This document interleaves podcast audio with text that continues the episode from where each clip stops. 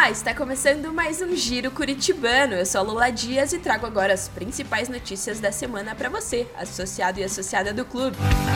Acontece neste sábado, a partir das 10 da manhã, no Salão de Eventos da sede Barão, a terceira edição do WeCup.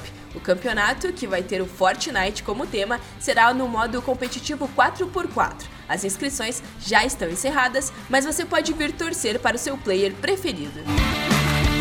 Neste final de semana acontece a segunda etapa do torneio paranaense de peteca. As disputas acontecem nas quadras do esporte na sede Barão a partir das 9 da manhã. Os atletas vão competir em três categorias: A, B ou C. As inscrições já estão encerradas. Acabam neste sábado as disputas da categoria G1 do Campeonato Interclubes de Tênis, que acontecem na sede Lúcius. A partir de domingo, os 32 melhores atletas do Brasil da chave GA disputam oito categorias até a próxima quinta-feira. Os associados podem comparecer para torcer para os atletas do Curitibano.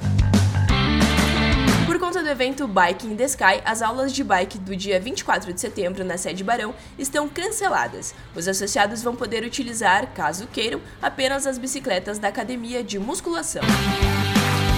Também no próximo sábado, 24, acontece o baile de debutantes 2022. Por conta disso, as regras para o bom funcionamento do baile já estão disponíveis para consulta dos associados nas redes sociais do clube, em arroba Clube Curitibano.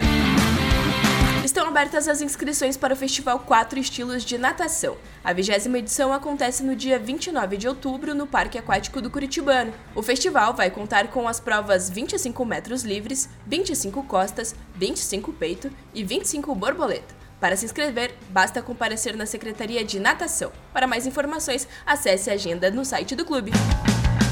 E para finalizar o giro de hoje, no dia 30 de setembro, o Clube Curitibano recebe o grupo Monobloco, por isso fique atento às nossas redes sociais para saber mais informações. Eu vou ficando por aqui, mas na próxima sexta-feira eu volto com mais. Até lá, tchau!